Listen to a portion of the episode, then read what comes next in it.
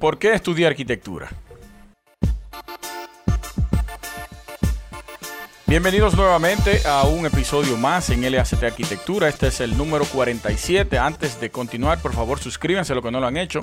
Y vamos a compartir este contenido con todos nuestros relacionados, que vamos a estar subiendo todas las semanas sobre arquitectura, ingeniería y el sector construcción. Pero hoy vamos a hablar del por qué yo quise estudiar arquitectura, por qué me motivé a estudiar arquitectura. Miren, cuando pequeño, mi hermano y yo siempre nos sentábamos en la mesa del comedor con un cuaderno y él con otro cuaderno.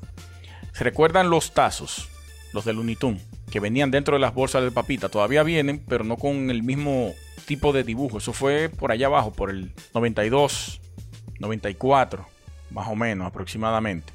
Luego 96, continuamos con los dibujos, pero en esa época más temprana, nos sentábamos él con un cuaderno y yo con otro, a dibujar todos los personajes de, de, del Unitun.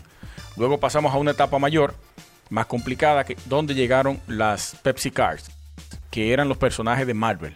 Ahí ya se comenzó a, complicar el tipo de dibujo.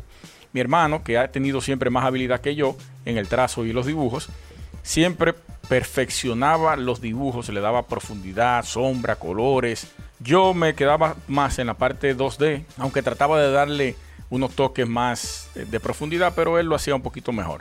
Yo me fui por la parte de la, de la, de las marcas de surf y eso. Luego de ahí, eh, a mitad o al bachiller, comenzaron, no, antes del bachiller, tengo un tío que siempre me vivía diciendo, mira, tú deberías estudiar ingeniería, ya seas tú o sea un hijo de los míos. Cada vez, cada vez, cada vez siempre me lo recordaba. Nosotros en mi familia siempre construíamos mucho y los sobrinos eran los que estábamos ahí, ayudando y dando el soporte técnico de ayudantes en todos los procesos de construcción. Para el bachiller, todavía yo no tenía claro qué era lo que iba a estudiar. Llegué a cuarto de bachiller, entonces para ese año se fue mi primo Norberto hacia la capital a estudiar arquitectura. Cada vez que él venía de la capital o iba a Sosúa, eh, me llevaba los dibujos que ya había cursado en una materia.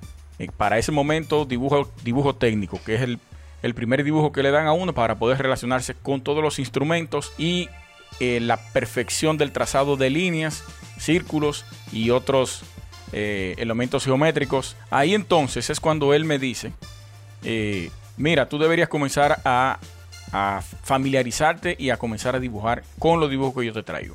Ahí me, traje, me traía papel mantequilla, se lo colocaba encima de los dibujos que él me traía y comenzaba a hacer mis trazados para poder comenzar a mecanizar la muñeca. Comencé a conocer parte de los instrumentos, tenía ya cartabón, tenía eh, los dos tipos de cartabones, 60 y 30, eh, la regla T no la tenía para ese momento, pero sí las reglas normales. Cuando llego ya al final del bachiller, ya sé qué es lo que voy a estudiar. Ya estaba familiarizado con lo que era la carrera. Vengo a Santo Domingo y aquí entonces comienzo la carrera de arquitectura. Conocí la regla T, conocí los cartabones, conocí las numeraciones de los lápices. Uno tiene el lápiz número 2 tradicional para escribir. Por ahí estaba el 2H, el HB que era más oscuro y sucesivamente un sinnúmero y una gama de lápices que yo no tenía idea que existían.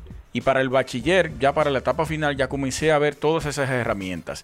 Los compás, los transportadores, que yo no sabía qué era un transportador. Ni idea de lo que era eso. Un escalímetro, pero ni de juego sabía yo qué era eso. Y esta es una de las herramientas más importantes, incluso fuera de la carrera. Continuamos utilizando con los planos porque tienen una medida establecida en una esquina debajo de la tarjeta del, del plano que te especifica la escala en la que está dibujada o impreso ese plano.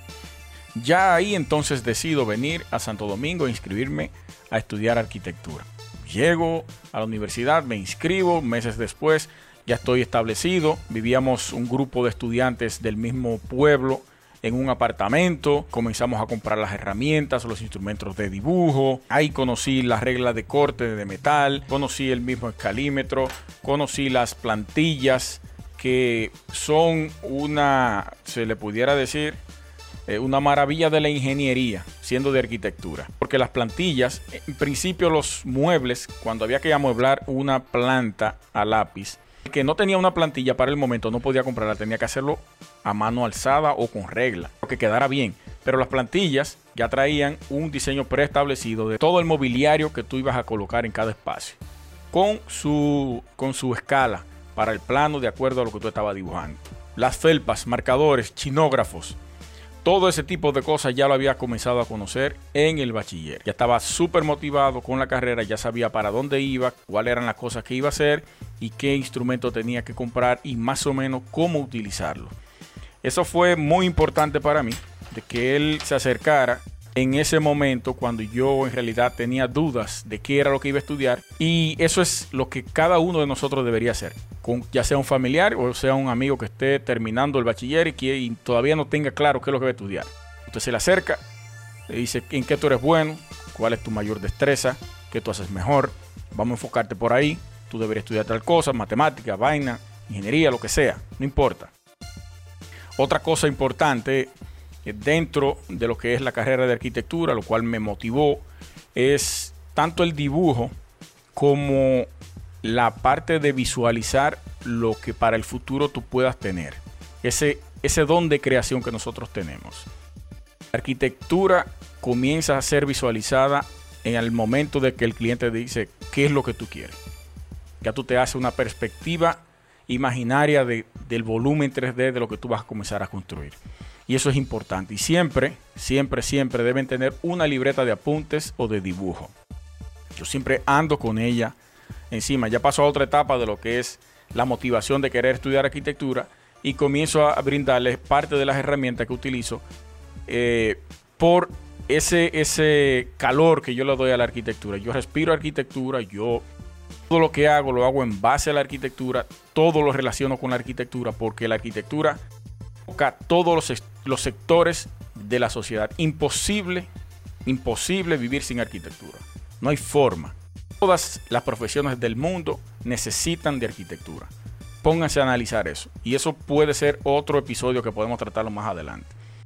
Mucho, mucho, mucha documentación y mucha información sobre eso. Este tipo de libreta usted debe tenerla siempre encima. Aquí tengo el lápiz Portamina. Para mí uno de los lápices más brillantes. No pude tenerlo durante periodo de estudios porque supuestamente era muy caro en ese momento y unos bajos recursos que se va a poner a invertir 500 y 700 pesos en un portamina. Pues imposible. Ya puedo eh, tenerlo, ya puedo cargarlo conmigo siempre. Tengo una felpa negra y aquí utilizo y hago mis trazos y apuntes dependiendo de lo que quiera hacer. Se me ocurre una idea, se me ocurre algún tipo de, de información, tanto para el programa como para el podcast, como para cualquier proyecto que quizá pueda tener en algún momento. Lo escribo ahí, lo plasmo y ya está, listo. Esta métrica la métrica es, que es lo como yo le digo, el arma de reglamento del arquitecto. Quien no sabe leer una cinta métrica o quien no anda con una cinta métrica todo el tiempo encima, no es arquitecto. Usted no sabe en el momento que usted la vaya a necesitar. El, el día menos pensado, alguien se le ocurre que usted le vaya a hacer un levantamiento. En el carro, mi cinta de 30 metros, no tengo una muy exagerada ni de 50, puede tener su odómetro también, y otras cosas, otras herramientas un poco más grandes. Pero esta, siempre en su mochila, siempre en su bulto si es lo que tiene. En el caso mío, una mochila. Y, y eso se trata. La arquitectura, la arquitectura, señores, como yo les digo, es la responsable del bienestar de las personas. La arquitectura es para mí la esencia pura de la vida. Y yo lo explico bien en la conferencia que tengo de nombre El origen de la arquitectura desde los microorganismos. Puedo mostrarla más adelante en un episodio que voy a, generar con esta, presentando todas las láminas de esa conferencia interesante y ahí podrán ver el por qué para mí y por qué yo creé esa hipótesis de la origen de la arquitectura. Bueno, señores, hasta aquí nuestro episodio número 47. Mi nombre es Luis Taveras. Eh, no olviden suscribirse, compartirlo, que el próximo, la próxima semana vamos a estarle llevando nuevamente más contenido, un tema más interesante, de agrado, de mucho interés para ustedes. Esto es LACT Arquitectura. Hasta la próxima. Nos vemos. Tony 20 produce.